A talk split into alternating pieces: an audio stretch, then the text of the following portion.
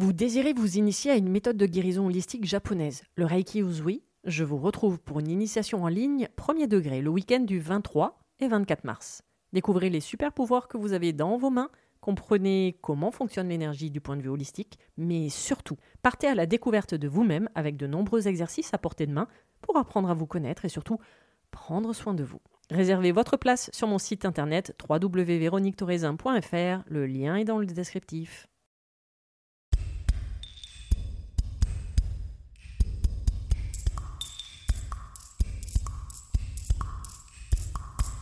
Bienvenue sur le podcast Mise en lumière holistique. Ce podcast a pour but de rendre accessible et surtout compréhensible le développement personnel, l'univers de l'énergétique et la spiritualité. Mise en lumière holistique est là pour vous apporter des clés de compréhension dans votre cheminement intérieur spirituel.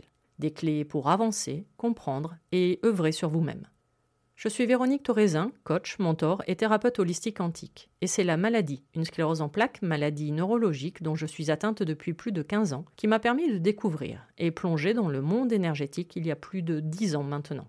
De par mes propres expériences, mes connaissances acquises, mes compréhensions qui sont devenues aujourd'hui mon expertise, je vous accompagne avec ce podcast pour un moment de partage, afin de vous permettre de transformer votre monde intérieur et votre vie pour retrouver votre pouvoir intérieur et votre souveraineté.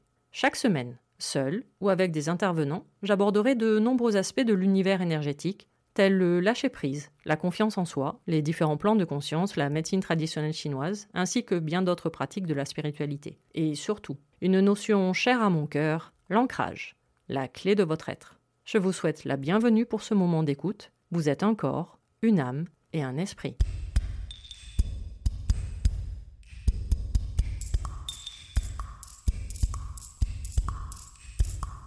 Bonjour et bienvenue pour cet épisode numéro 10 du podcast Mise en lumière holistique. Aujourd'hui, j'ai une joie immense, et encore c'est un euphémisme, de recevoir Charlotte Hoffman en interview. Pendant presque une heure, nous allons échanger sur sa vision de ce monde spirituel, de le simplifier, le rendre accessible en le vivant, tout simplement. Nous parlerons d'ancrage et d'instant présent, point que nous avons en commun, suite à nos différentes expériences dans le jeu. Charlotte nous explique comment elle s'est déconstruite pour se reconstruire. Belle écoute à vous. Charlotte, bonjour. Merci d'avoir accepté mon invitation et je suis vraiment ravie de passer ce moment à échanger avec toi. Ah, merci à toi, Véronique. Alors, si on devait te définir, comment tu te présenterais? Alors, euh, vaste question, Véronique. Euh, euh, je vais aller droit au but, je vais plutôt parler de ce que je fais. Ouais, avec plaisir. bah voilà, je, en, ce moment même, j'anime une chaîne YouTube. Je suis présente un peu partout sur les réseaux sociaux, mais principalement, bah, l'une des choses que je fais beaucoup, c'est publier des vidéos sur ma chaîne YouTube. De très belles vidéos. voilà, j'anime aussi des, des retraites, des stages, des séminaires des week-ends autour de la thématique bah, du réveil des consciences, puisque la chaîne, comme toute mon activité, tourne autour de cette notion de conscience et de réveil intérieur. Voilà. La question qui m'intéresse, c'est comment tu es arrivé justement à éveiller les consciences? Aïe, aïe, aïe. Vaste question. Tu as 4 heures. J'ai 4 heures. Dissertation, ça y est, c'est parti. C'est ça. Euh, Quel est l'événement qui a fait que bah, il, y a, eu plusieurs, euh, voilà, il y a eu plusieurs événements, mais on va dire que principalement, euh, c'est important de le dire quand même, je suis partie comme tout le monde de zéro. Et euh, je suis partie sans, aucune, sans aucun bagage spirituel ou quoi que ce soit, parce que je ne mmh suis pas née dans une famille avec cet ancrage-là. Je suis née dans une famille plutôt avec un ancrage matérialiste, pas forcément d'ouverture intérieure à quoi que ce soit. Donc j'ai atterri dans cette configuration-là. Et c'est la vie et ses expériences multiples et variées, n'est-ce pas? Oui. Et notamment l'une d'entre elles, qui a été le décès de mon père, qui a été, entre, entre, guillemets, ce qui a secoué véritablement le cocotier, quoi, en fait. Donc j'avais à l'époque 22 ans. Et puis, euh, et puis en fait, tout a volé en éclats. J'avais une vie bien rangée, bien organisée, bien lyonnaise, centre-ville, ta ta ta ta, au taquet. Euh, même si depuis l'enfant, je me posais quand même beaucoup de questions. Hein. Mais j'avais mis ça de côté parce que euh, ça ne fonctionnait pas avec la matrice dans laquelle je me trouvais à l'époque. Donc, il fallait avancer, il fallait réussir, fallait voilà. Avec la famille dans laquelle tu vivais. C'est ça, c'est ça. Et donc, ce décès a fait un effet un peu qui se coule. Et d'un seul coup, je me suis plus levée en fait. J'ai fait un espèce de burn-out, dépression. Je ne savais pas ah comment le traduire à l'époque. Mais je suis restée à peu près six mois sans parler, en fait. D'accord. Euh, pour une très grande communicante que j'étais déjà à l'époque, d'ailleurs. J'avais un métier où j'étais déjà beaucoup dans la communication, en train d'animer des événements, toujours faire euh, beaucoup, beaucoup d'échanges avec autrui. Et puis, euh, je me suis retrouvée dans une espèce de mutisme. C'est-à-dire, je n'arrivais plus à parler. Les mots qui sortaient n'avaient plus de sens, les phrases n'avaient plus de sens. Mon cerveau a disjoncté, en fait. Je pense que ça a explosé dans ma tête. Et puis, je suis restée à peu près six mois à l'IT. Euh, je suis encore aujourd'hui incapable de dire ce qui s'est passé pendant ces six mois. Ce, que, ce dont je me souviens, c'est que je me sentais pas mal, en fait. Je n'étais pas mal, mais euh, il se passait rien, en fait. Je suis tombée dans un grand vide qu'aujourd'hui encore, je, n'arrive pas à me remémorer parce que je pense que c'est passé euh, dans un autre côté. un blackout, ouais. complètement. Je ne sais pas du tout ce que j'ai foutu. Et puis un jour, je me suis réveillée de ce grand vide avec une reconnexion profonde avec mes, mes rêves d'enfant. Et ce rêve d'enfant auquel j'ai reconnecté, c'était d'aller faire le tour du monde. Ouais, en fait, euh, génial. C'est ce qui s'est produit. Je suis partie avec mon sac à dos toute seule. J'ai ah, créé une association. félicitations. Moi, c'est pour l'instant, c'est ma seule euh, réticence. bah ouais, non, c'est une chouette expérience. Franchement, c'était. Euh, bah voilà, je suis partie de rien. Je, je voulais quand même voyager avec un, un, but, entre guillemets, pour me rassurer. C'est ce mmh qui m'a raccroché aussi, avec une démarche éco-solidaire, donc avec des actions de terrain que j'ai menées dans les différents pays. Et puis, euh, ouais, je suis partie principalement en Asie. Euh, sur un voyage qui devait durer, j'avais dit à ma mère, ouais, six mois, un an, t'inquiète, ça va aller. J'ai pas pris de billet de retour, hein, j'ai juste pris d'aller. Et puis, euh, je suis revenue trois mois plus tard parce qu'en fait, je me suis pété la gueule et puis j'ai attrapé la dingue au Népal, donc il ah. fallu que je rentre. Mais je suis repartie et je suis revenue que deux ans plus tard. Ok.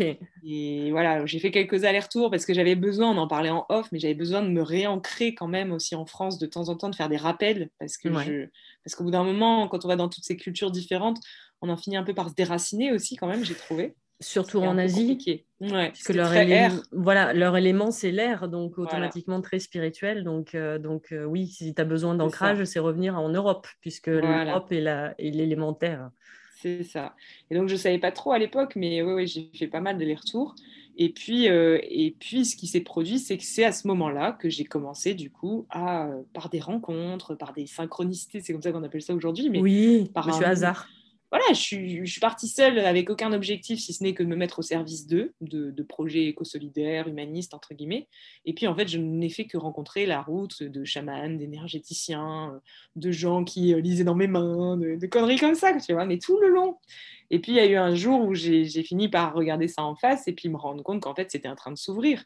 Mhm. Donc, j'ai commencé effectivement à ressentir des choses, à m'intéresser à tout ça et à faire, tu sais, à tomber dans tout ce, milieu au début. Quand tu découvres tout ça, c'est la botte de Pandore, quoi. Exactement.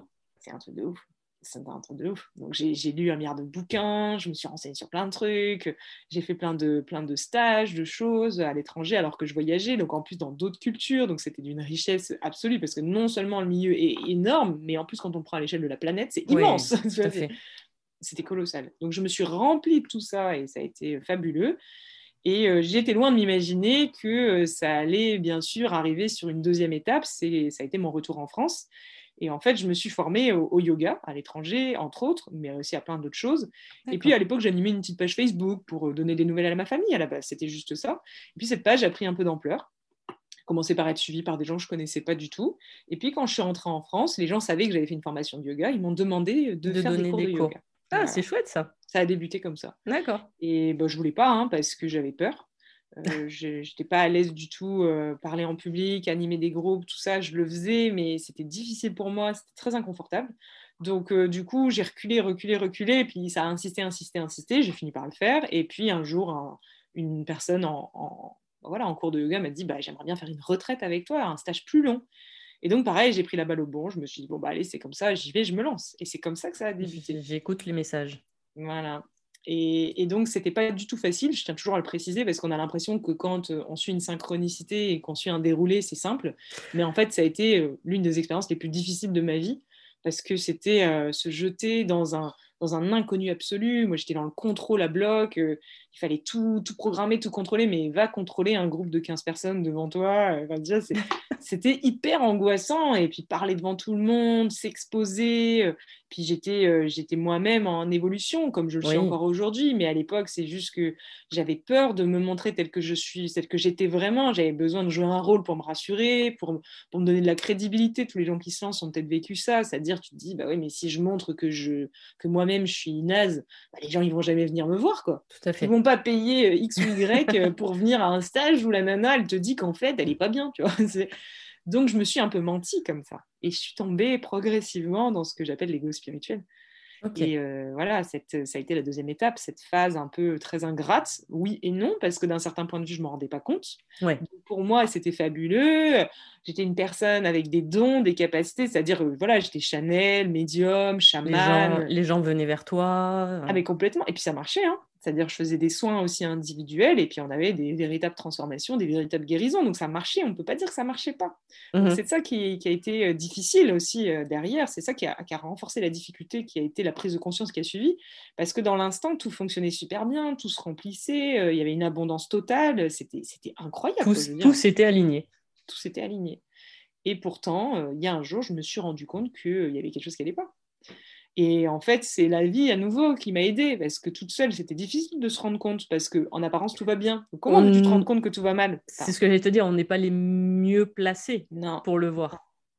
Et il a fallu que je reparte à l'étranger pour me rendre compte de ça. Donc en fait, je, par un flot de synchronicité que je répète, j'explique pas vraiment ici, mais euh, j'ai senti un appel fort pour aller au Pérou.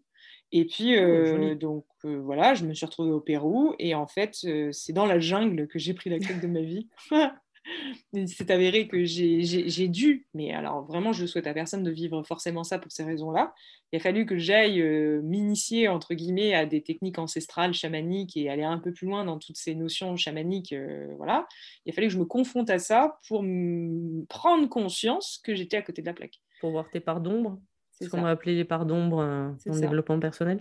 C'est ça. Je suis tombée dans un, dans un trou sans fin de noirceur et dont j'ai mis beaucoup, beaucoup de temps à me relever derrière. C'est-à-dire, ça a tellement euh, bousculé mon ego, hein, clairement, mais à l'époque, je ne savais pas que c'était ça, hein, donc j'avais juste l'impression de mourir, en fait. Et euh, quand je suis rentrée, je n'avais plus aucun repère. je ne savais plus qui j'étais. Je, Tout ce que je savais, c'est que ce que je croyais plus rien. n'était pas ce que j'étais. Voilà. Mais c'était pas pour autant que je savais ce que j'étais. Donc c'était un bordel absolu, plus aucun repère, plus aucun point de rien. C'était comme, euh, comme être lâché dans le grand vide. Le, oh, il n'y avait plus rien qui me. Enfin, une crise existentielle profonde que j'ai appelée un mmh burn-out spirituel aujourd'hui. Mais c'est plus grand que ça. Hein. C'est, dans le milieu spirituel, on parle de nuit noire de l'âme. Oui. Je pense réellement que c'est, euh, c'est comme ça que je pourrais le qualifier si je devais mettre des mots dessus.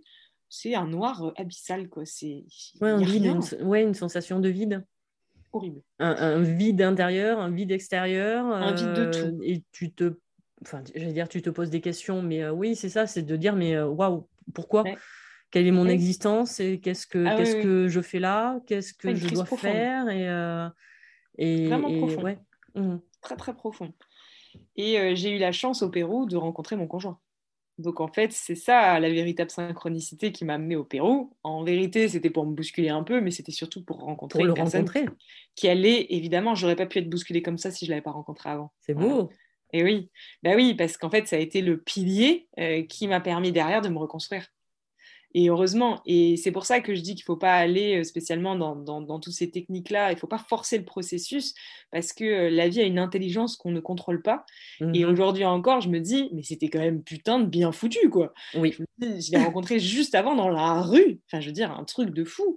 Et euh, il s'est avéré que, bah, en fait, on est resté en contact tout le long. Donc moi, j'étais encore au Pérou, il était rentré en France, parce qu'il est français. Hein. Et puis, en fait, quand je suis rentrée en France, la seule chose, le seul point de repère que j'avais, c'était lui. C'était lui. Bah et puis en plus, ce qui est l'avantage que tu avais, et lui aussi, c'est qu'il avait vu justement tout ton processus. Et puis il l'avait lui-même expérimenté. En plus, mm. d'accord. Donc vous étiez ok. Mm. Ah, bah donc c'était bien parce qu'il pouvait au final euh, te montrer un peu la voie. Enfin, je sais pas si c'est le bon terme, mais euh, me réancrer. Il savait, il savait par où euh, tu, tu, tu, étais en train de passer, puisque lui, il était passé également.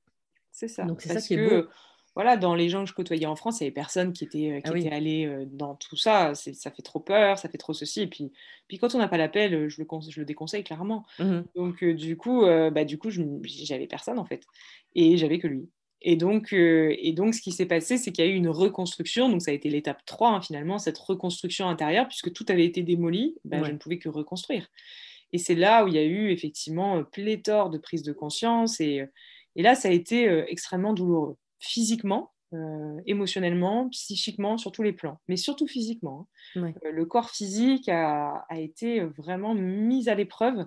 Euh, je me suis retrouvée dans un état végétatif où, où j'avais mal partout. En fait, mmh j'étais endolorique partout. Je, j'ai eu un effet fort post, post, justement post après cette initiation, un effet très fort. Et à intégrer, ça a pris des années. Ah oui. Années ça a pris, je dirais que oui, ça a pris deux ans, un bon deux ans. Voilà. Et tout paradoxe a été que en intégrant tout cela et donc en étant vulnérable à une phase d'extrême vulnérabilité, vraiment, là c'était très dur. Hein. Oui, parce que tu, tu étais, pardon, c'est-à-dire que ton corps en fait faisait, ne réagissait uniquement au fait que tu étais dans la dualité entre ton plan mental et ton plan émotionnel. Bah, en fait, c'était. Euh, tu étais en train de déconstruire tous tes personnages? Non, même pas. Même, pas, parce que, en fait, j'étais même pas là. C'est-à-dire, je ne savais même pas où j'étais. Ok. encore Donc, tu te cherchais. Il n'y avait plus de mental. Il n'y avait, plus... Il y avait plus rien, en fait. D'accord. Il n'y avait rien. Hein. Il n'y avait rien. Il y avait juste douleur. Douleur, incompréhension, vide, angoisse, peur, peur, peur, peur, peur. ok. Le soir, je me couchais, j'avais peur. Le lendemain, je me réveillais, j'avais peur. D'accord. Il n'y avait que de la souffrance, que de la peur. Ça a duré. Euh, après, ça s'est atténué. Ça n'a pas duré deux ans avec cette intensité-là. Ça s'est désintensifié au fur et à mesure. Mais ça a été, euh, tu te couches et t'arrêtes. Et je pouvais plus rien faire. J'avais un corps qui, qui, me faisait mal de partout, donc je pouvais plus faire du yoga. Je ah peux plus faire mes petites pratiques euh, spirituelles que j'avais tant appréciées avant, dans lesquelles je m'étais tant enfermée sans me rendre compte. Et en fait, c'est en arrêtant de le faire que je me suis rendu compte de tout ce qui remontait à la surface. Et, que finalement, le yoga avait été euh, un beau couvercle sur ma douleur, qui avait été très utile, et c'était le chemin. Mais je m'étais laissé faire croire que j'étais guérie. Ouais. Donc imagine quand tout est remonté à la surface, là l'ego il a pris un coup euh, mais monstrueux. C'est pour ah ça bah que j'étais dans un état d'extrême vulnérabilité. Là j'étais misérable. Et en fait la vie a été euh, comique parce que en fait euh, j'ai continué les retraites malgré tout. Ah oui, d'accord. C'est ça qui a été, c'est ça qui a été, c'est ça qui a été le plus chavirant pour moi. C'est ça qui a été la source de l'évolution réelle en fait.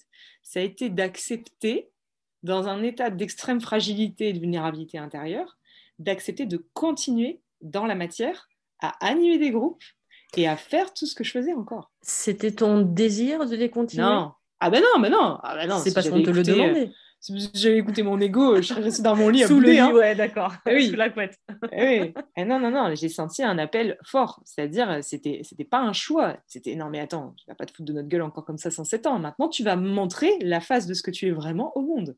Tu vas arrêter de jouer au grand maître chaman, je sais pas quoi. Tu vas arrêter de te la raconter. Tu vas continuer avec ta tranche de cake, là, avec tes yeux bouffis, avec euh, toutes tes douleurs, avec toutes tes galères. Et ben ça, tu vas le montrer parce que ça, ça sera très utile. Et en fait, moi, ça m'a mis dans un état d'angoisse, mais absolu. Et euh, je me rappelle de, ce premier groupe que j'ai dû animer en rentrant, du coup. J'étais dans un état. Et, euh, et, en fait, ça a été l'événement le plus beau de ma vie parce que les gens qui étaient dans ce groupe sont tous venus me voir en me remerciant mais du fond du cœur et en me disant mais tu peux pas imaginer le fait que tu incarnes ça comme ça me fait du bien parce qu'en fait je me rends compte aujourd'hui que certes je t'avais idéalisé certes ceci certes cela mais je vois aujourd'hui que tu es comme tout le monde et en fait ça rend cela accessible pour moi. Et ça me donne de l'espoir. tu t'es montrée humaine et vulnérable. C'est ça et c'est là où j'ai commencé à toucher à ce qu'on appelle la vulnérabilité. Et, en fait. Tu, l'avais planqué, tu ah l'avais caché, tu l'avais renié, en ah fait. Non, mais Parce que tu étais dans le contrôle total. C'était pas possible. Et, et c'est grâce aux témoignages des personnes que j'ai que ça m'a aidé à continuer. C'est pour ça que je dis que ça a toujours été co-créatif dans ma vie. C'est les autres hein, qui m'ont énormément aidé. On avait l'impression, en apparence, que je, j'offrais entre guillemets un séminaire à quelqu'un et que je l'aidais, mais en vérité, c'était toujours euh, les deux en même temps. Mhm. La personne m'aidait autant que je l'aidais. Et c'est là où j'ai percuté ça. Je me suis dit, mais en fait, c'est juste une posture qu'on tient, mais en vérité, on est tous en train de co-créer, on est tous en train de s'entraider là, en fait. Et, ça a été un, un, truc qui a changé complètement mon regard sur la vie et qui m'a aidé tranquillement à me désengluer de cet ego spirituel, là, de ce truc euh, spirituel lourd, enfin voilà, bref, tout ce, tout ce, tout ce milieu aussi qui va avec. Et donc, je me suis désengluée de ça progressivement. Et, euh, et, en fait, je suis allée beaucoup plus loin après, parce qu'après, bon, bien sûr, je me suis remise de cette expérience, je l'ai intégrée progressivement, et puis encore aujourd'hui, j'intègre encore des choses, et puis je suis toujours en évolution, et c'est ça qui est rigolo. On et du coup, toujours je suis complètement libre. Je suis complètement libre d'évoluer, en fait. Parce que vu que j'ai touché à ça à un instant d'une extrême vulnérabilité, où j'ai montré ça à la face du monde, ben aujourd'hui, je n'ai plus aucun problème à me montrer tel que je suis dans l'instant, puisque je sais que de toute façon, non seulement ça rend service à tout le monde, mais en plus de ça, c'est juste se montrer tel qu'on est. Enfin, point, c'est pas compliqué en fait. Et puis, oui, c'est ce que j'allais te dire, c'est-à-dire qu'en même temps, tu sais pas faire autrement. Bah non, je sais plus faire. Voilà. C'est-à-dire que tu es arrivé à un stade où c'est comme ça, point. C'est ça, c'est ça. Et euh, bah voilà, donc de fil en aiguille, ce qui s'est produit, ça a été fabuleux parce que, alors là, je le dis à tout le monde parce que je comprends que ça fasse extrêmement peur de se montrer tel qu'on est quand on est censé tenir une posture pour montrer la voie de sortie aux gens qui se galèrent. Mais en fait, moi, en osant montrer que je l'avais jamais trouvé, parce que c'était ça en fait, hein, ouais. et oser montrer aux gens que je ne l'avais jamais trouvé la porte de sortie et que j'étais comme eux en fait. Et ben, en osant montrer ça, non seulement tout le monde m'a remercié, mais en plus, mon activité s'est décuplée. C'est-à-dire, mais je n'avais. Alors là, ça m'a fait flipper encore plus parce que je n'avais plus du tout le contrôle. Et je me suis dit, attends, je suis toujours autant misérable, mais j'ai de plus en plus de demandes. Donc on est passé de groupes de 15 à des groupes de 20, à des groupes de 25, à des groupes de 30, à des groupes de 35, à des groupes de 40. Ah oui. On est passé de 5 retraites dans l'année à 7, 8, 10, 15, 20, 25. Et ça ne s'arrêtait pas en fait. Et à chaque fois, il y avait des demandes en plus. Donc, j'ai créé une deuxième activité, tu sais, c'est faire des, des malades. Des, malades, oui, tout à fait. Ça, ça a été à la demande exclusive de ces gens-là, parce que moi, j'avais pas du tout envie de faire ça, clairement. Et euh, enfin, moi, le petit machin chouette à l'intérieur de moi n'avait pas envie de faire ça, parce que j'avais l'impression d'en faire déjà assez. Et puis, en fait, ça n'a fait que se découper, découper. Et puis, il y a eu ce fameux Covid. Et en fait, euh, premier confinement, euh, j'ai des stagiaires à nouveau, donc des gens qui sont venus en retraite. C'est pour ça que je dis. Tu les remercies Mais bien sûr. Et c'est eux, en fait, qui m'ont fait débuter cette chaîne. Il y en a eu deux, trois comme ça qui m'ont dit Ah, c'est le confinement. Du coup, je me suis lancée sur Internet, je fais des podcasts, je fais, je fais ceci, je fais cela, je fais des émissions. Je veux t'interviewer. Oh ah non Non, non, non, non, non, non, mais hors de question. hors de question. Mais hors de question. Oui, parce que dans les retraites, tu étais dans, tes bulles, dans ta bulle, en ah, fait, pendant les retraites. Tu es face à des gens qui ont choisi d'être là. Oui, aussi. Exactement. YouTube, tu es face à des gens qui, tombent dessus et qui n'ont pas forcément choisi. qui ont vu de la lumière et qui sont rentrés par hasard. Complètement différent. Et du coup, j'ai dit non à tout le monde. Et puis ça a recommencé, on m'a redemandé. Et puis au bout de la centième fois, j'ai dit bon, ok, d'accord. Et donc j'ai réalisé une première émission avec quelqu'un comme ça, une, ancienne stagiaire. C'était hyper dur, j'étais super mal à l'aise. Et puis à la fin de l'émission, bah, clairement, bien sûr, tout le monde m'a dit Bon, bah allez, tu crées ta chaîne. non, euh, je connaissais rien à YouTube, c'était pas du tout un réseau social que je connaissais. Enfin, je veux dire, moi, YouTube, les vidéos, et puis, et puis je trouvais ça tellement narcissique de faire ça, de voir ta tête. tu vois, j'avais tout un ensemble de croyances limitantes à ce niveau-là. Je, je vais me filmer en parlant, mais je suis qui pour faire ça, tu vois? Oui, je comprends. Tu vois, c'était un peu. Ah oui, je comprends. C'était des belles excuses. C'était des belles excuses. Et donc, je me suis lancée comme pareil. Je me suis dit, bah, je me lance, de toute façon, ça va pas marcher. comme j'avais fait pour les retraites. Je m'étais dit, je me lance, mais ça, va pas marcher, donc je m'arrêterai juste après. L'auto-sabotage. Mais ça marche pas, en fait, le problème. C'est que cet auto-sabotage ne marche pas. C'est-à-dire, j'ai lancé la première vidéo et euh, ben, j'ai eu 85 000 vues. Ah oui Voilà. Et aujourd'hui encore, je me dis, je comprends toujours pas. Parce qu'après, suite à ça, bien sûr, il y a eu plein d'autres événements qui se sont produits. Mais la première vidéo de ma chaîne, quand on la regarde, donc pas présentation de la chaîne, présentation de la chaîne, bon, ça c'était vraiment la toute première, mais c'était juste pour présenter en deux minutes et j'ai fait. Et la deuxième, c'est-à-dire la première véritable, elle a aujourd'hui 90 000 vues. Alors que j'ai démarré comme tout le monde à zéro. J'avais zéro abonné sur ma chaîne YouTube. Va comprendre comment ça se fait que cette vidéo, en plus, franchement pas exceptionnelle du tout, où je parle d'un truc voilà, lambda dont tout le monde parle sur les réseaux. Enfin, je veux dire, c'est pas du tout une vidéo sortie de la cuisse de Jupiter. Je me suis pas creusé la tête. J'ai filmé ça en 15 minutes dans ma chambre avec les, les engins du bord en me démerdant comme je pouvais. Et puis, bah, ça a pris. Et là, je me suis dit, merde. ça, a été la réaction intérieure. Merde. Putain. J'ai chié. C'était ça. Et bah voilà comment j'en suis arrivée là aujourd'hui. Pour répondre à ta question initiale. oui. Donc, c'était la présentation. voilà, c'est ça. Donc, tu as effectivement une chaîne YouTube euh, Mm. où tu euh, partages euh, de très nombreuses connaissances, de tes connaissances, euh, où tu fais des lives également régulièrement, le dimanche soir de mémoire. Alors, je suis De temps désolée, en moi, temps, quand je peux. Moi, je les vois qu'en replay, hein, je suis désolée. Bah oui, Je- comprends. voilà. on se comprend bien sur le rythme, le fait d'être auto-entrepreneur. Oui, non, non, je, je comprends, je comprends. Et de vivre dans l'instant présent. Ouais, carrément. Voilà, carrément. donc euh, par contre, oui, c'est un plaisir après de les voir en replay, il n'y a, y a aucun souci. Et euh, du coup, c'est vrai que on, bon, on, on en a parlé un peu en off. euh, ce que je te disais, moi, quand, j'ai, quand je t'ai découvert donc, euh, via YouTube, euh, j'avais vraiment l'impression d'avoir un écho, moi, par rapport à, par rapport à mon propre discours, par rapport à ce que, ce que je vis également, moi, depuis euh, 10 ans dans le développement personnel. Et euh, par rapport à mon cheminement personnel, euh, avec cette notion, par exemple, d'ancrage, d'instant présent, c'est c'est des, des termes qui, bah, qui font partie de ma vie, de mon quotidien, ce qu'on disait tout à l'heure, hein, c'est-à-dire que je vis mon ancrage, je vis dans l'instant présent.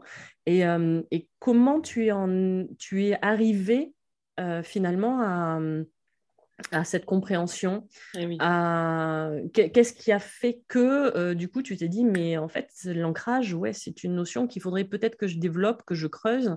C'est Mm. justement quand tu t'es retrouvé dans cette, euh, Ouais. ce qu'on va appeler la, la nuit noire de l'âme, qui fait Mm. que tu as vu que tu pouvais que remonter? Non, en fait, ce qui s'est- en fait, tout mon parcours s'est fait en inversé. Euh, fait, il principe sur cette terre? Ouais, en fait, mais, mais tout s'est fait en inversé par rapport au, tu sais, au chemin qu'on explique souvent dans le milieu spirituel. Euh, souvent, dans tout ce truc de développement personnel, milieu spirituel, on a un problème et on va chercher une solution. Oui. Et moi, ça s'est tout en fait à l'envers, en fait. Mhm. C'est c'est toujours que, en fait, je- j'ai un problème qui est arrivé et une solution a jailli d'elle-même. J'ai Ouais. pas cherché la solution. Oui, je Et vois après, je me suis rendu compte, j'en ai tiré un enseignement. C'est-à-dire, après, je me suis dit, ah bah ouais, en fait, ça s'était se réancré. Mais dans l'instant, je savais pas que j'étais en train de me réancrer, en fait. Tu vois ce que je veux Mhm. dire? Ah oui, parfaitement, ouais. Bah voilà, bah c'est ça en fait. Donc c'est pas que j'ai cherché euh, de l'ancrage, c'est pas que j'ai cherché l'instant présent parce que je savais même pas ce que ça voulait dire.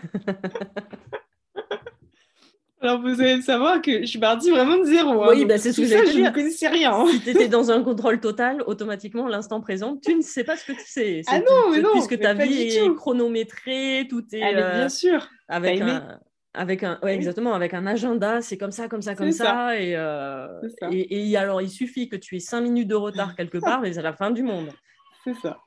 Donc euh, oui, non, je ne connaissais pas tout ça. Et, et en fait, c'est pour ça que j'ai fait le, le développement à l'envers. Euh, C'est-à-dire, la vie a conspiré pour me mettre dans un état misérable. Mhm. Et dans cet état misérable, j'ai utilisé aujourd'hui toutes les stratégies que je, dé- que je décris pour résister à ça. Donc, j'ai résisté euh, à la vie, en fait. Exactement. Donc, j'ai utilisé mille et une techniques pour résister à ma vie, puisqu'elle était insupportable, en l'occurrence. hein. Ouais. Mais il a fallu, que- c'est dans cet inconfort-là que j'ai perçu quelles étaient mes résistances. Mais dans l'instant, je ne les percevais pas. C'est-à-dire, Oui, je le bah faisais, c'est tout. Bah, tu étais dans la douleur, donc euh, Bah, tu- voilà. tu ne pouvais pas les voir. Bah, tu Donc- pouvais pas les voir. C'était compliqué pour les, pour les voir. Impossible. Ouais. Impossible. Donc j'étais dans le noir. Donc en fait, j'ai résisté euh, pendant à peu près deux ans. Bah, du coup, tout le temps de l'intégration, c'était de la résistance. hein. Pourquoi ça a duré deux ans Ça aurait pu être plus rapide, mais parce Ouais. que je résistais. Donc je résistais, je résistais, je résistais, je résistais. Et puis à force de résister, je dis souvent, il y a un moment, au bout d'un moment, tu es fatigué. Donc Oui. tu lâches. Voilà. Donc moi, tout mon parcours s'est fait dans la lutte. Voilà. Jusqu'à. euh, bah, maintenant, c'est plus le cas, hein, parce que maintenant j'ai compris. Mais, mais jusqu'à temps que je comprenne l'enseignement que je n'avais pas lu dans un livre, je rappelle, que j'ai appris par l'expérience. Oui. Donc, je résistais, je résistais, j'étais pas bien, j'étais, je résistais à tout. Et puis, à un moment, j'étais ex- exténuée et je lâchais. Donc, ça veut dire comment ça veut dire concrètement? Bah, Ça veut dire que je dormais, tu vois. Oui, je bah, m'allongeais et j'étais épuisée, en fait. Donc, je finissais par dormir, par me détendre. Parce que j'avais plus d'autre choix, en fait. J'avais plus d'énergie, j'avais, je n'arrivais plus à résister, parce que j'avais plus l'énergie pour. Mais parce que le corps a lâché. Le Exactement. corps a lâché, c'était le seul moyen. Donc euh, il résiste, il est, en- il est sous tension pendant un moment, mais à un moment donné, il, est obligé de lâcher. lâche. C'est logique en fait. Et donc, euh, bah, moi, j'ai expérimenté ça pendant un bout de temps.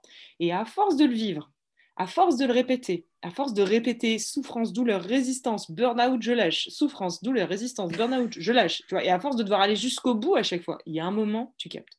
Il y a un moment, tu percutes. Bah Tu oui, dis, mais, mais concrètement, c'est moi qui suis en train de me faire du mal là. je revis toujours la même boucle, la même scène. euh, Qu'est-ce que j'ai à comprendre?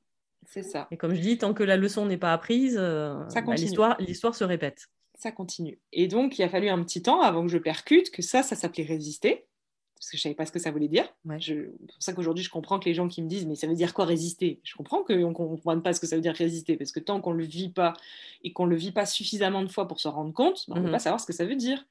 Et donc, j'ai compris au bout d'un certain temps, par une prise de conscience que je n'ai pas cherché, puisque je ne savais pas même ce que j'étais en train de faire. Tu vois ce que je veux dire? Je n'ai pas cherché. Oui, Il y a un jour, ça a percuté tout seul. Je me suis dit, mais, mais merde, mais je suis en train de résister en fait. Et ce jour-là, j'ai compris que quand je disais, quand je faisais ça, ça, ça, ça, tu sais, toutes mes techniques, j'ai commencé soudainement à les, à les, percevoir et à réaliser que quand je faisais ça, en fait, c'était comme si je disais non à la vie. Mmh et là, ça me menait à de la résistance. Et derrière, ça me menait à cette grande fatigue qui, derrière, me menait dans mon lit et me faisait euh, bah, soit pleurer un bon coup, soit m'endormir. Et puis après, ça allait mieux. Et donc, j'ai réalisé que tout ça, ça s'appelait résistance.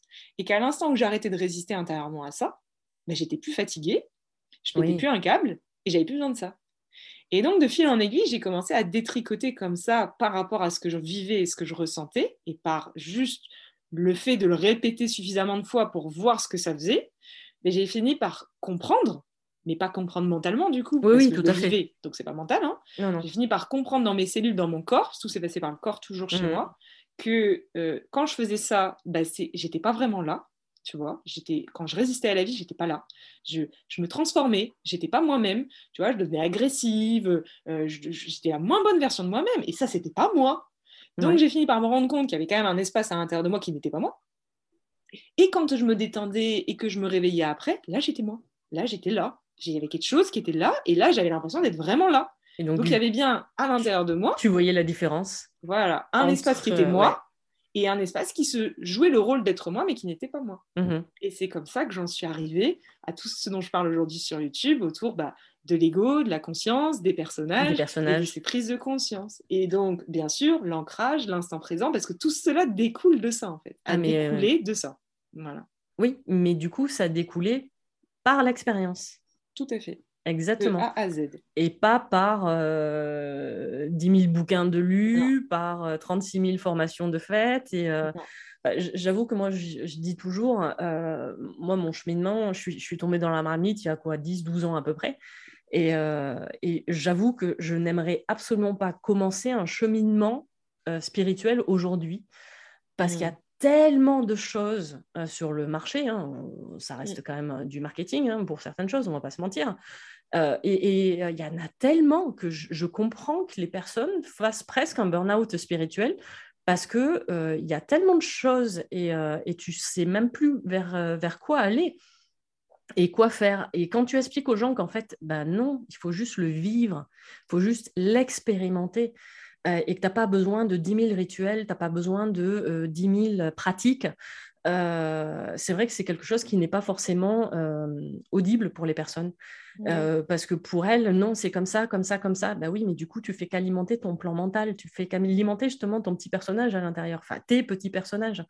Et, et, au contraire, il faut les lâcher. C'est ça le truc. Mais, après, tu vois, par l'expérience aussi, c'est en ça que je raccroche beaucoup par rapport à tout ça aujourd'hui par l'expérience, je me suis rendu compte que ce qui m'avait. Il y avait deux, logiques en fait. Il y avait plus ou moins deux manières d'appréhender euh, tous ces petits costumes à l'intérieur de moi, tu vois, cet ego. Je, me suis rendu compte par l'expérience qu'il y avait deux façons de l'appréhender. La façon de je prends conscience d'eux, donc ça c'est génial, tu le vois, et donc génial, tu peux en prendre conscience, et voilà. Mais la deuxième manière de prendre conscience de quelque chose, c'est de le remplir.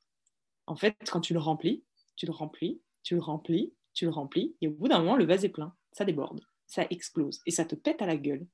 Moi, j'ai beaucoup utilisé le remplissage dans mon parcours, en première phase de parcours, parce que c'était que comme ça que je me rendais compte d'eux, parce qu'il fallait que ça me pète à la gueule.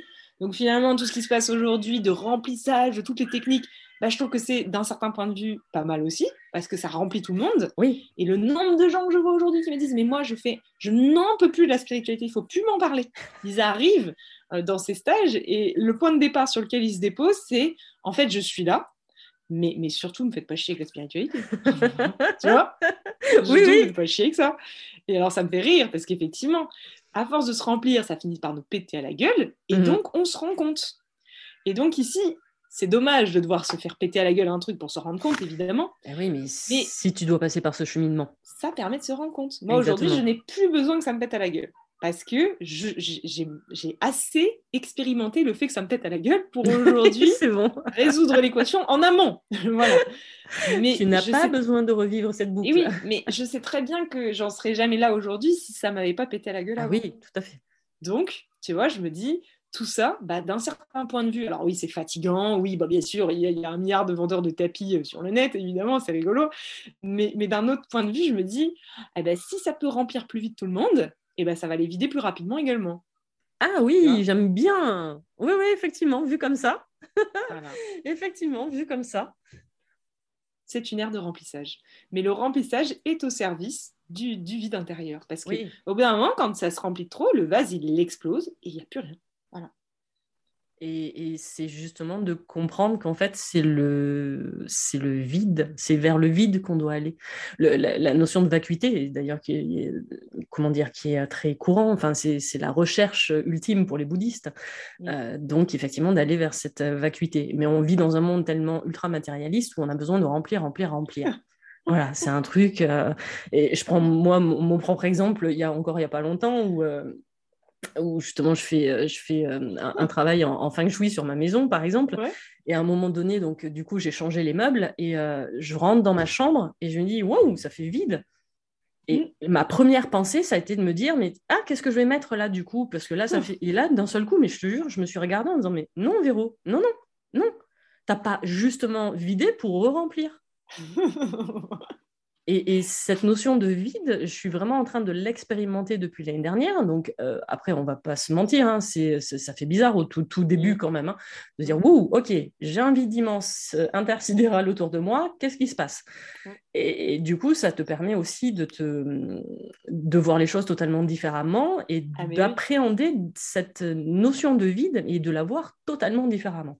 Ah, mais c'est toujours le moment où ta maman qui t'appelle et qui dit bon alors comment ça va chérie? Qu'est-ce que tu as raconté et là tu fais euh, bah, comment te dire? Tout va bien. Mais, mais tout va bien. Qu'est-ce qui se passe en ce moment dans ta vie? Euh, tout va bien euh, je suis super. Et là tu, tu, te dis non je suis pas très normale. Normalement on a des trucs à raconter. Il y a des choses qui se passent. Il y a plein de trucs. J'ai fait ci j'ai fait ça. Avec qui? Nanana, et bien là tu te dis bah c'est complètement antisocial hein. Oui.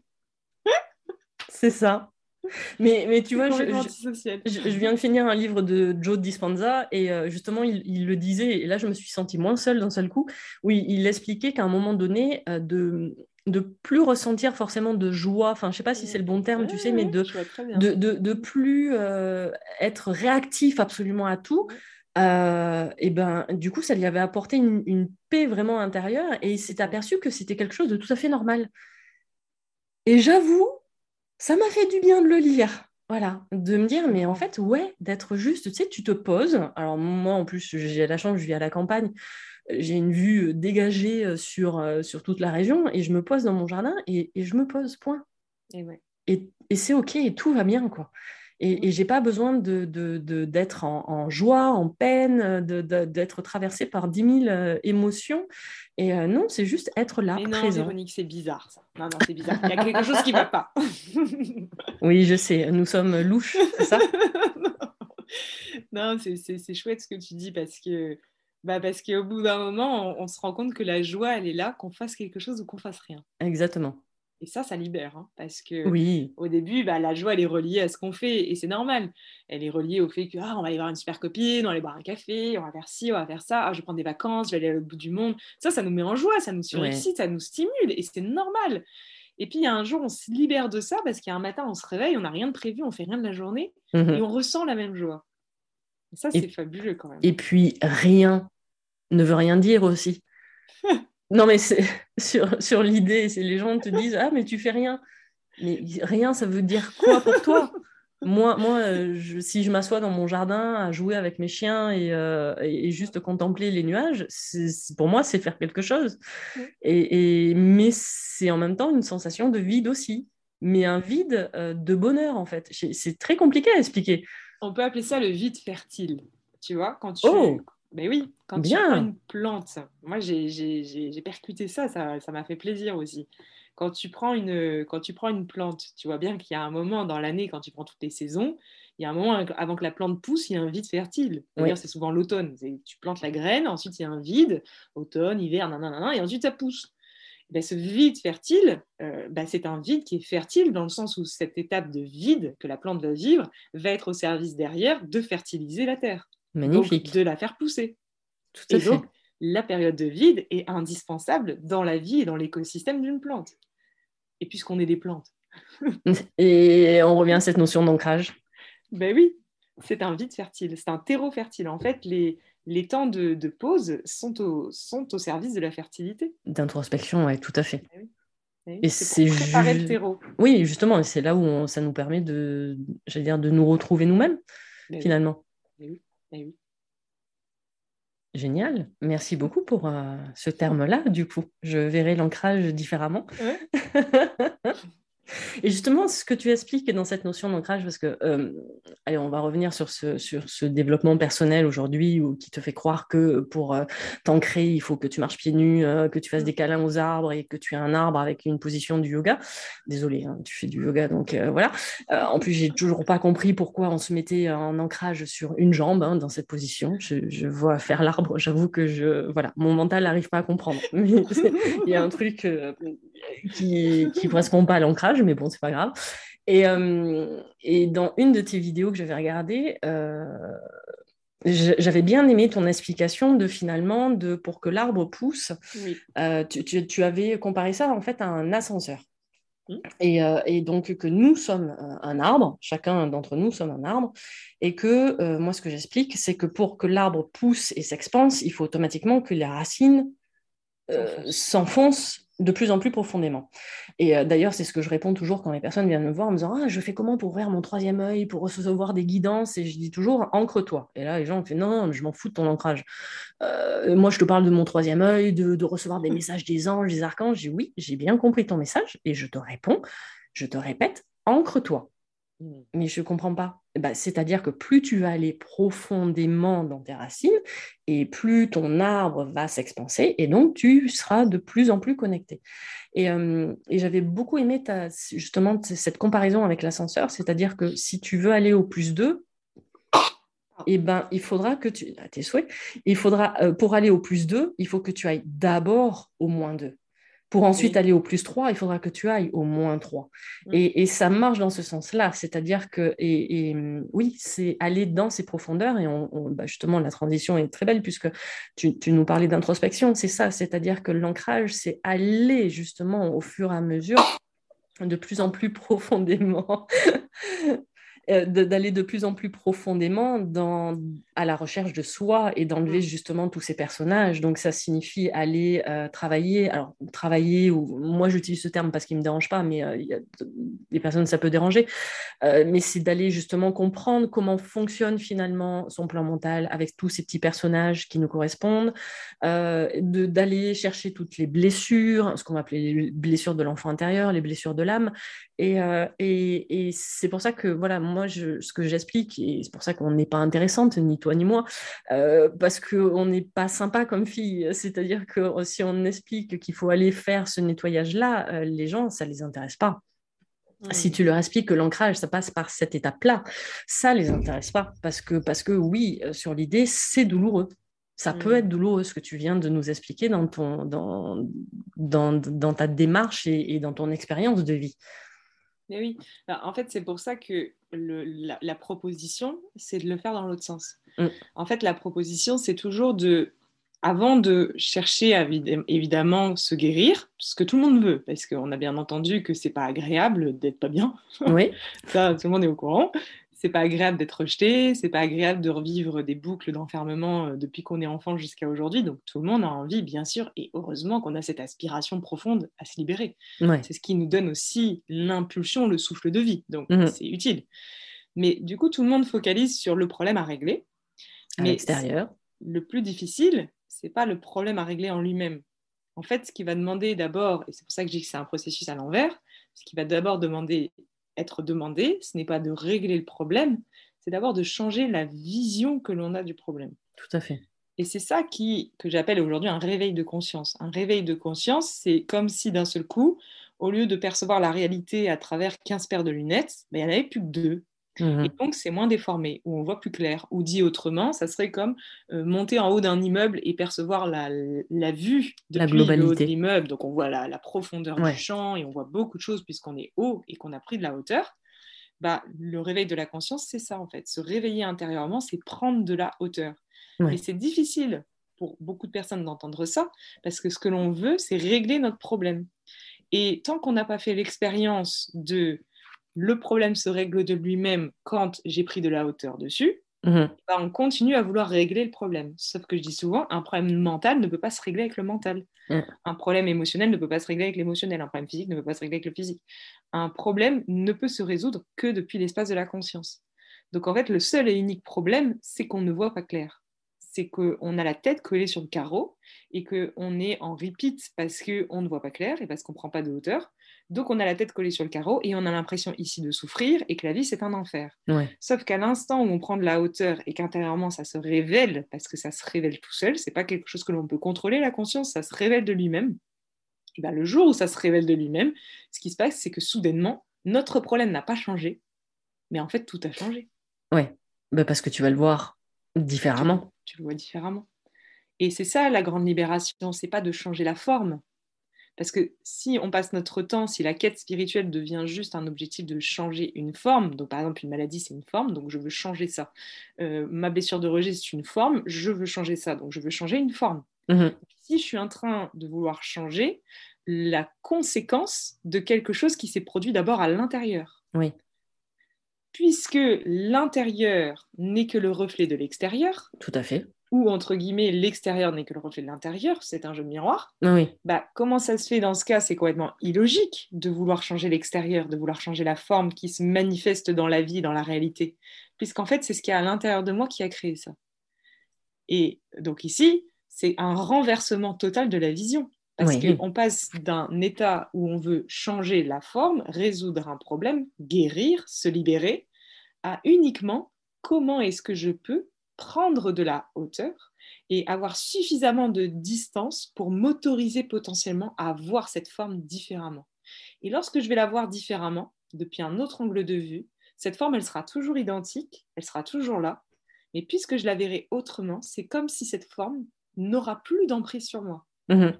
C'est en cela qu'après, je peux dire, je peux témoigner que moi, par exemple, dans ma vie, encore aujourd'hui, j'ai parfois des douleurs, donc, j'ai des douleurs qui se réveillent, j'ai mal quelque part, par exemple, quand je vais mes règles, j'ai mal au ventre, des choses comme ça, mais ça ne me fait pas mal. Oui. Ça n'a pas d'emprise sur moi. C'est-à-dire, la douleur est là, je la ressens, je la vis, oui, il n'y a pas de souci, ça c'est pas nié, mais ça, ça, ça, ne change rien au ça t'empêche pas de vivre. Continuer ma vie. Ou euh, de la même manière, je peux tout à fait avoir une émotion, ben, heureusement d'ailleurs, je peux tout à fait me mettre en colère, je peux tout à fait être triste. Bah oui, ça m'arrive. Tu, as encore des émotions? Tout à fait. mais ces émotions, pas toutes, mais certaines d'entre elles, parce que j'ai pas la prétention à dire que toutes les émotions euh, n'ont pas d'emprise sur moi, il y en a certaines qui ont encore de l'emprise sur moi, mhm. mais certaines d'entre elles, quand on en fait l'expérience, ça fait bizarre, on sent l'émotion qui monte, on a par exemple une crise d'angoisse, ou je sais pas, une peur, ou quelque chose comme ça, ou une colère, mais en même temps, ça n'a pas d'emprise sur soi. Donc c'est vécu, c'est vibré, c'est ressenti. Voilà, tu la vis dans l'instant présent. Mais ça déstabilise pas en fait. Ça n'a pas d'emprise sur soi. Et ça, c'est la véritable liberté. Parce que si on pense que la liberté, si on pense que la guérison, si on pense que l'éveil, c'est ne plus rien ressentir, ah bah franchement, moi j'ai pas trop envie. Hein. ça serait chiant, franchement, d'avoir une vie. Et d'ailleurs, je pense que tous les maîtres de la Terre nous ont montré l'exemple, c'est-à-dire n'importe quel maître de la Terre, on l'a forcément vu dans une vidéo en train de pleurer. On l'a forcément entendu dire qu'il s'était mis en colère. Mais regardez la métaphore euh, de Jésus dans le marchand, des temples, enfin le marchand des, marchand des, je sais plus comment ils disent là, dans le, dans le grand temple où il renverse toutes les tables et il se met en colère. Ouais c'est une belle métaphore en fait pour montrer que c'est pas parce qu'il y a cet éveil intérieur de la conscience qu'il n'y a plus d'émotion, qu'il n'y a plus de pensée, qu'il n'y a plus rien, il n'y a plus de forme. Ben non, la forme elle est toujours là. La forme, la forme est toujours là, mais c'est la manière dont on en fait l'expérience qui a complètement changé. La forme n'a plus d'emprise sur nous. Exactement. Et ça, c'est une véritable libération. Elle, elle aura plus aucun impact du coup, sur toi. Elle déstabilise plus, elle, euh, elle nous agite plus, elle nous décentre plus, parce que mhm. finalement, le problème n'a jamais été la forme. Ça, c'est un faux problème. Ben, le problème, c'est que cette forme me dérange. C'est ça le véritable problème. Oui. Parce que comment ça se fait que, quand je prends souvent cet exemple, ça fait bugger les gens? Comment ça se fait que dans une même famille, euh, tu vas avoir des frères, des sœurs, on a tous eu le même père, la même mère. Comment ça se fait qu'il y en a qui ont une blessure de rejet et d'autres qui te disent ben Non, mais moi, j'ai pas du tout souffert, j'ai eu une enfance de rêve. Oui. Pourtant, bah c'était la même chose. C'est ce que j'expliquais euh, il n'y a pas longtemps. Euh, bah, je, alors, je vais pas prendre un, exemple très privé. Euh, mon, frère a divorcé il y a deux ans. Il a trois enfants. Et je lui ai expliqué, je lui disais, mais en fait, tes trois enfants vont développer trois blessures différentes. Mm. Parce qu'il y en a un qui va le vivre, comme par exemple avec un, comment ça s'appelle, une blessure de rejet. L'autre, ça peut être une blessure d'abandon. Et l'autre, ça peut être une blessure de, euh, de, j'ai dit quoi, rejet, trahison, par exemple. Mm. Euh, et, et, du coup, et pourtant, l'expérience est exactement la même, un divorce. Ah le, le, le, fait est exactement le même. Mais du coup, ben, il y aura trois vies totalement différentes. Et Ouais, c'est ça. Et en fait, le jour où on percute ça, on se libère parce que je souhaite à tout le monde de faire l'expérience, par exemple, tu es avec une amie ou tu es avec ton conjoint ou tu es avec quelqu'un de ta famille, on fait la même expérience en même temps. Lui, ça lui fait rien et toi, tu es en crise angoisse. Quoi. comment ça se fait Je veux dire, après, on va se trouver une excuse, on va dire oui, mais moi, c'est parce que je suis hypersensible, oui, mais moi, c'est parce que je suis différent en fait. Et ça, à nouveau, on récapitule la disquette, ça, c'est l'ego, ça. Oui, oui, bah oui, c'est les petits personnages. Et c'est pour ça que tout débute par là. Parce que tant qu'on n'a pas mis en lumière euh, et qu'on n'a pas accepté qu'il y a des espaces en nous qui jouent le rôle d'être nous et qui se foutent de notre gueule, tant qu'on n'a pas vu ça, on ne peut pas avancer. Parce qu'on va toujours se trouver une excuse pour ne pas avancer. Oui. Il va toujours trouver une excuse. Donc en fait, c'est pour ça que le réveil intérieur, c'est pas une option en fait. C'est pas, c'est pas une option. Bah, c'est pour ça que moi, quand j'ai des personnes euh, de mon entourage et qui me demandent, mais, euh, mais est-ce qu'à un moment donné, le développement personnel ou la spiritualité, c'est obligatoire? C'est pas obligatoire, mais la vie te démontrera qu'à un moment donné, oui, ça va le devenir. Euh, si là, tu n'as pas envie de plonger dedans, c'est OK, il n'y a pas de problème, mais on te remettra toujours la même boucle, toujours la même histoire, jusqu'à un moment donné où tu te poses la question en te disant, ah, OK, je revis toujours la même chose, donc qu'est-ce que je dois comprendre? Et c'est là où effectivement ton cheminement spirituel va commencer. Mais si tu n'as pas envie de le vivre, là, à l'instant T, quand tu échanges avec moi, bah, c'est OK, tu n'es pas obligé. Mais par contre, après, j'allais dire, viens pas te plaindre. C'est méchant ce que je viens de dire, mais euh, ne, ne, ne, oui, ne viens pas te plaindre si, si effectivement, tu as toujours la même problématique euh, depuis 10 euh, ans, 15 ans, 20 ans. À un moment donné, il faudra bien aussi prendre le temps de te poser et effectivement de comprendre la problématique. Il y a un magnifique documentaire. Oui. Tu veux nous en parler? Oui, très brièvement. Euh, oui, oui, il y a effectivement il y a le documentaire euh, Subtil. Euh, c'est une amie, Marion, qui est venue à plusieurs stages, qui un jour a eu l'idée de réaliser un documentaire sur la conscience. Elle m'a dit, je voudrais réaliser un documentaire sur la conscience. Je lui ai dit, bah, très bonne idée, bon courage. Euh, bon courage de réaliser quelque chose d'imagé à propos de quelque chose qui n'est pas imageable. Mais bon courage à toi. Et elle a fait un truc euh, extraordinaire, vraiment euh, très, très talentueuse. Donc, elle est venue filmer, elle a utilisé comme support, bien sûr, ses, retraites. Donc, elle a filmé au cours de ses retraites pour véhiculer un message de conscience et de réveil mhm. intérieur. Voilà. Donc, c'est un documentaire qui est en ligne gratuitement sur, sur YouTube en ce moment et euh, qui, euh, voilà, qui est au sujet du réveil intérieur. Je ne peux pas en dire plus, le documentaire répond lui-même.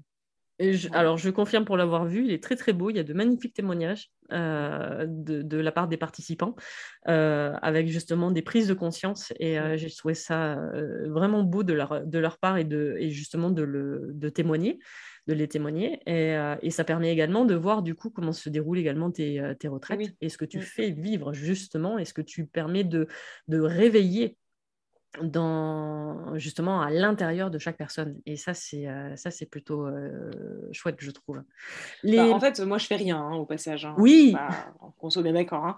moi je fais rien au passage mais on va dire que la seule chose que je fais c'est que j'organise des événements dans des lieux précis et que ces lieux sont soutenus pour autoriser des gens à vivre un processus collectivement et individuellement. Mais, mais moi, je guéris personne, moi. Hein. c'est important non, non. de dire. Euh, la seule personne qui peut se guérir, c'est soi-même. C'est euh, nous en fait, on n'est que des éléments euh, extérieurs, justement, qui, exactement, qui permet d'appuyer là où ça fait mal, généralement, là où justement les personnes n'avaient pas envie d'aller. Euh, de, nous, on soulève le tapis alors qu'eux, ils avaient passé des années à mettre tout sous le tapis. Euh, donc nous, on sert qu'à ça. Effectivement, je, confirme. Et, la personne, tant qu'elle n'a pas envie justement de faire cette démarche-là, eh ben nous, on n'est personne pour lui dire quoi que ce soit. Vraiment, vraiment personne par rapport à, par rapport à ça. Tu animes des retraites également? Quel type de retraite? Je crois que tu as des retraites sur l'instant présent. Bah, en fait, les intitulés sont différents, mais ça mène tous au même endroit. Donc euh, les intitulés sont différents parce que à nouveau les saisons varient. Donc c'est sûr qu'on fait pas la même chose en plein été quand il fait chaud, il fait beau là, c'est l'été, et en plein hiver. voilà. Donc c'est pas les mêmes énergies. Donc les thématiques changent, les approches peuvent varier, mais le, mais le fil entre guillemets, ce à quoi ça nous amène, ça, ça ne variera jamais. Ça, nous amènera toujours au réveil intérieur. Oui, oui. voilà. Bah, qui est la euh, seule quête. Euh, voilà, donc en fait, on, on, a, on a différents formats, entre guillemets, pour satisfaire les, les, appétences plus égotiques, entre guillemets, parce que c'est vrai qu'on aime bien, euh, on aime bien euh, voilà, s'identifier à certaines choses et dire, moi, je vais faire plus du chamanisme que du yoga, mais bon, tout ça, ça vole très rapidement en éclats. Mais en attendant, euh, dans, dans l'idée, oui, il y a plusieurs formats, mais en réalité, il n'y en a qu'un seul, c'est le réveil intérieur. Mmh oui. Je comprends totalement. Bon, ça pète un peu le mythe, hein, mais bon, c'est comme ça. Sans vouloir ramener l'église au milieu du village, on parle toujours de la même chose. Je confirme, effectivement. Mais on l'entend différemment à chaque fois. C'est ça qui est fou. C'est qu'on a beau toujours dire la même chose, c'est à chaque fois comme quand on lit un livre oui. fois ou qu'on regarde un documentaire plusieurs fois. Mais franchement, on va pas entendre la même chose à chaque fois. Donc à chaque fois, c'est quelque chose de nouveau en fait. Mmh c'est ça qui est fabuleux. Oui, oui, tout à fait et tu revois justement les choses différemment avec une autre compréhension parce qu'en même temps, tu n'es plus la même personne que tu étais il y a six mois, il y a un an. Et, et, même, je suis persuadée que si tu as des personnes qui viennent plusieurs fois à tes retraites, à chaque fois, elles le ah vivront bah de manière totalement différente à chaque fois. Même des fois, ils me disent Mais, mais tu as changé ton discours, non? Non, c'est toi qui l'entends différemment parce que justement, tu as retiré. Bah, parce que tu évolues toi aussi. Note rien et je récite rien. Donc euh, je, je, m'adapte à ce qui est ressenti dans l'instant par rapport aux pièces et par rapport au groupe. Donc c'est sûr qu'il y, y, y, y, a des choses qui changent d'un groupe à l'autre, mais le message de fond est toujours le même quand même. eh bien, on va mettre un terme à ce magnifique moment, à ce magnifique euh, partage, Charlotte. Ah, merci, euh, je, bah, si tu souhaites avoir le mot de la fin, c'est ah. Je t'ai pris par surprise, c'est ça? Non. Ancrez-vous et allez à l'intérieur. oui, bah non, mais euh, le, mot de la fin, ça serait, c'est simple en fait. Voilà, c'est simple. C'est tellement simple qu'il faut que ça soit compliqué. Et que c'est louche, justement. Ah Parce que quand c'est trop simple, justement, les... on est tellement euh, formaté qu'on pense que c'est louche. Bah oui, c'est ça alors que c'est vraiment, vraiment simple. Mais c'est sûr que c'est difficile à accepter que ça soit simple quand toute sa vie, on a cherché, qu'on a dépensé beaucoup d'argent, d'énergie, de temps à chercher, et qu'au final, on se rend compte que c'était sous notre nez. Mmh ça, c'est difficile à accepter. Donc, ce qui est difficile dans tout ça, c'est pas le chemin en lui-même, c'est juste de l'accepter. et c'est la seule chose qui est difficile, parce que tout le reste, c'est vraiment simple. Voilà. Donc euh, courage à tous parce que la lumière est toujours au bout du tunnel. Ça, c'est certain. Même parfois, bon, j'avoue, parfois le tunnel est très long, mais la lumière est toujours au bout du tunnel. voilà. On finit sur ces magnifiques mots de la part de Charlotte. Merci infiniment à toi pour ce moment qui a été mm. très agréable. Et euh, on se donne rendez-vous pour une prochaine fois avec un grand plaisir. Merci d'avoir pris ce temps pour écouter l'échange avec Charlotte. J'espère que cela vous a éclairé et mis en lumière la spiritualité et son expérience. Je vous mettrai en lien le site internet de Charlotte pour retrouver les différentes retraites qu'elle propose, ainsi que le lien de sa chaîne YouTube. L'épisode numéro 10 du podcast Mise en lumière holistique est maintenant terminé. À vos prochaines écoutes, à nos prochaines aventures, merveilleux moments à vous. À très vite dans un prochain épisode.